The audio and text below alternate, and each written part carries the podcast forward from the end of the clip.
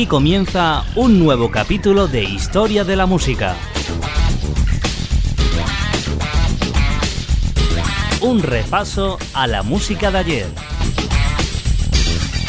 Historia de la Música, presentado y dirigido por Jaime Álvarez. Los años 2000 en Historia de la Música.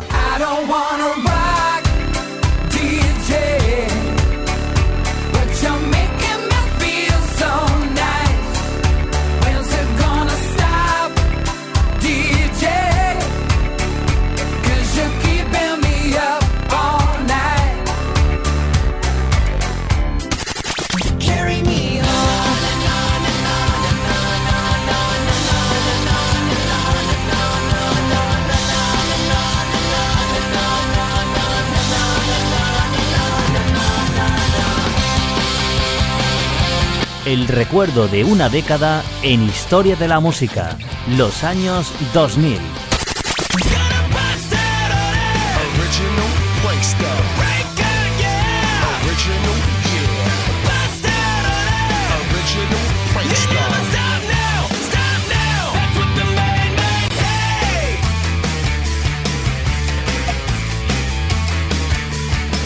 Esta es la música de la década de los años 2000.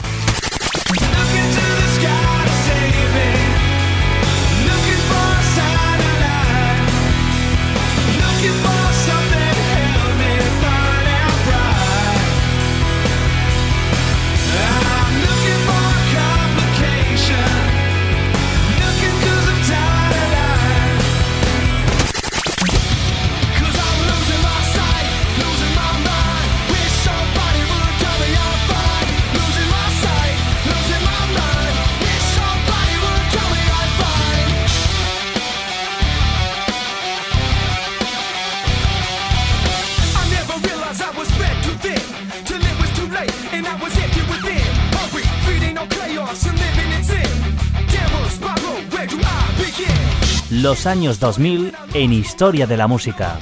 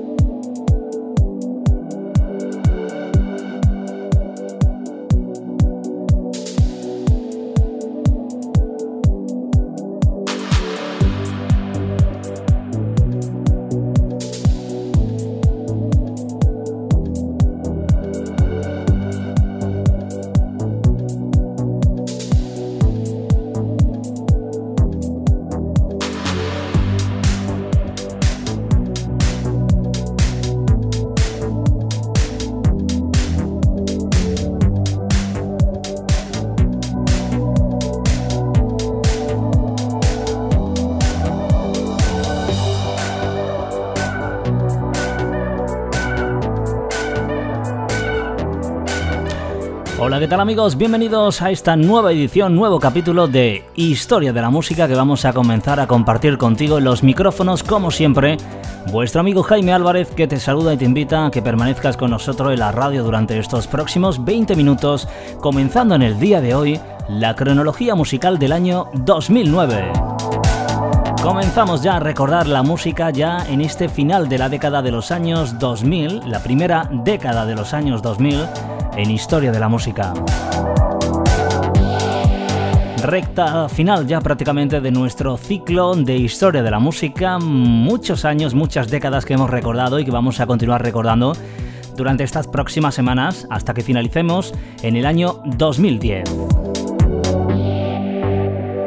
En el día de hoy, como te he comentado, comenzamos el capítulo, edición número 534 con el año 2009, un año que vamos a desglosar musicalmente, uno de los años musicales más alternativos de la década de los años 2000, que vamos a poder disfrutar en estos momentos y durante estos 20 minutos y en próximas semanas en Historia de la Música.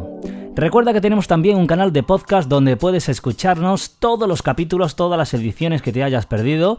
Lo puedes encontrar en historiamusica.ivox.com, nuestro canal de podcast como es habitual en iVox.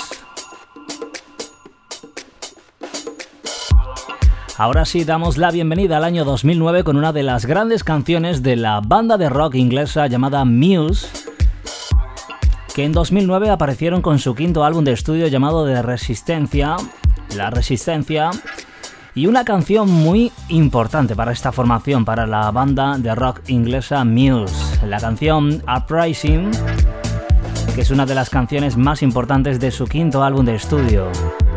Escrito por el vocalista y el guitarrista Matthew Bellamy, la canción fue lanzada como el primer sencillo del álbum el 7 de septiembre del año 2009.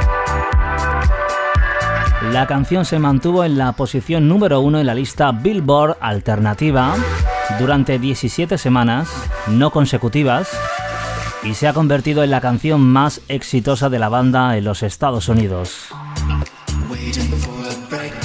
La canción fue mezclada por Mark Spy Stam. También fue el último sencillo del Reino Unido que llega a la cima de una lista americana en los años 2000 según la Nielsen BDS Alternativo del 30 de diciembre del año 2009. Y también fue el primer sencillo del Reino Unido que llega a la cima de una lista americana para el decenio del 2010. Además, esta canción también ganó el premio MTV Video Music Awards del 2010 por el videoclip a sus mejores efectos especiales, el premio MTV a los mejores efectos especiales en el año 2010. En cuestión al vídeo musical, como estábamos haciendo referencia, el vídeo musical de Uprising de Muse fue dirigido por la colectiva estadounidense Hydra. Se estrenó en la MTV2 el 17 de septiembre del año 2009 y en él podemos ver a la banda tocando en un camión pequeño a través de una ciudad en miniatura con una mecha encendida que viene detrás. A veces también se les ve tocando dentro de un trailer que parece que está explotando. Y a través de la ventana de una tienda de televisores, la banda en un punto mira a los televisores, a las pantallas, con eh, la ventana eh, de la tienda, a través de la ventana de la tienda, y visualiza estos televisores con osos de peluches en las pantallas. Uno de los integrantes, eh, Matt, rompe la ventana y las televisiones con su guitarra y al final del vídeo un grupo de osos de peluche se levantan desde el suelo y comienzan a destruir la ciudad en miniatura. La verdad que este videoclip rinde un auténtico homenaje a una escena culminante de Los cazafantasmas. Con ellos vamos a darte la bienvenida a este nuevo capítulo de Historia de la Música comenzando el 2009 con la banda del Reino Unido llamada Muse, la banda de rock inglesa Muse con este Uprising. Bienvenidos, esto es la música, lo mejor del 2009 en Historia de la Música.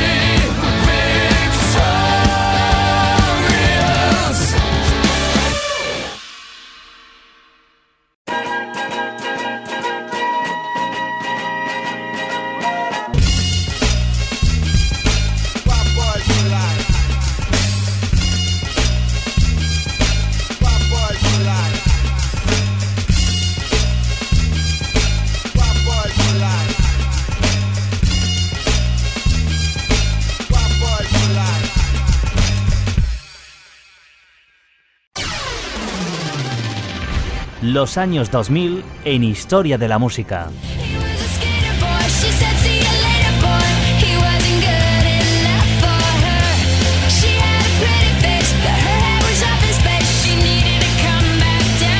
Esta es la música de la década de los años 2000.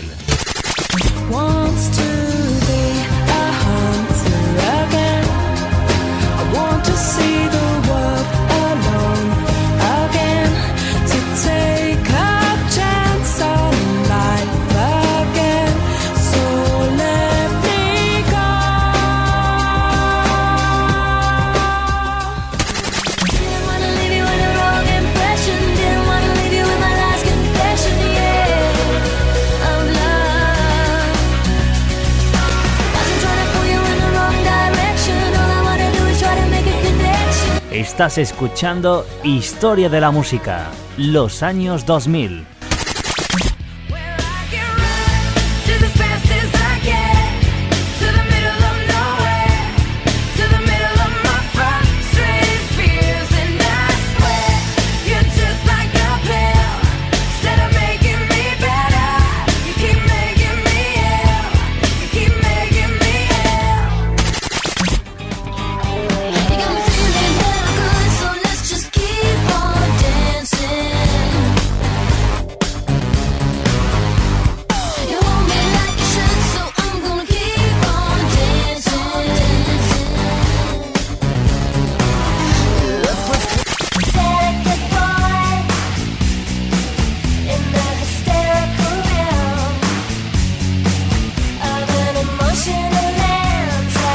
El recuerdo de una década en historia de la música, los años 2000.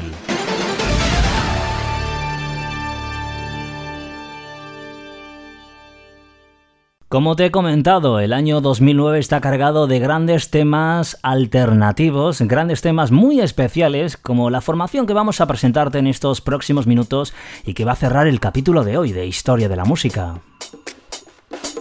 Año 2009 para recordar la música de Florence and the Machine, una de las grandes formaciones, uno de los grandes eh, grupos, bandas que ha dado eh, la última eh, década y que vamos a recordar este temazo del 2009 de la mano de Florence and the Machine.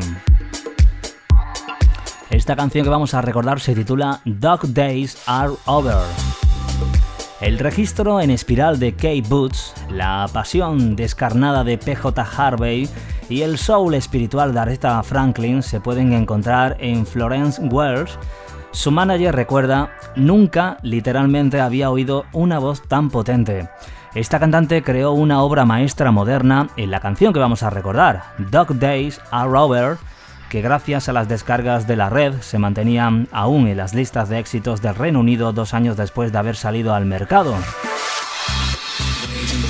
Dog Days Are Over comienza con una sencilla base rítmica acústica y se desarrolla lentamente con palmas y una mandolina, sobre la cual la formidable voz de Florence sube y remonta el vuelo.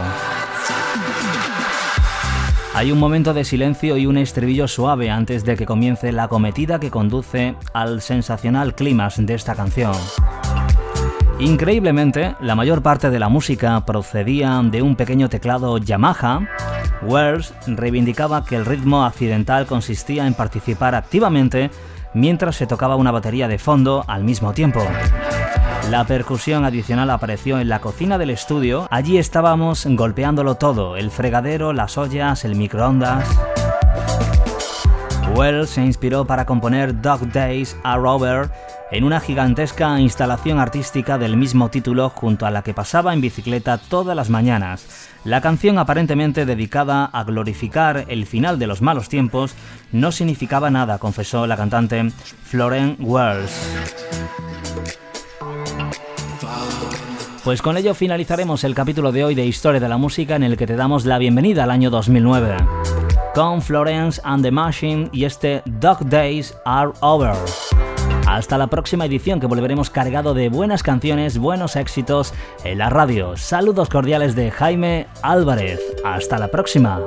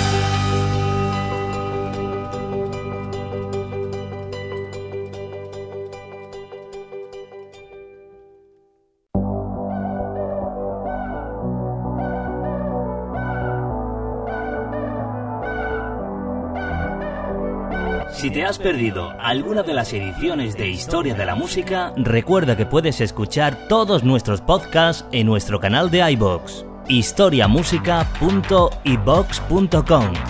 La mejor música de ayer.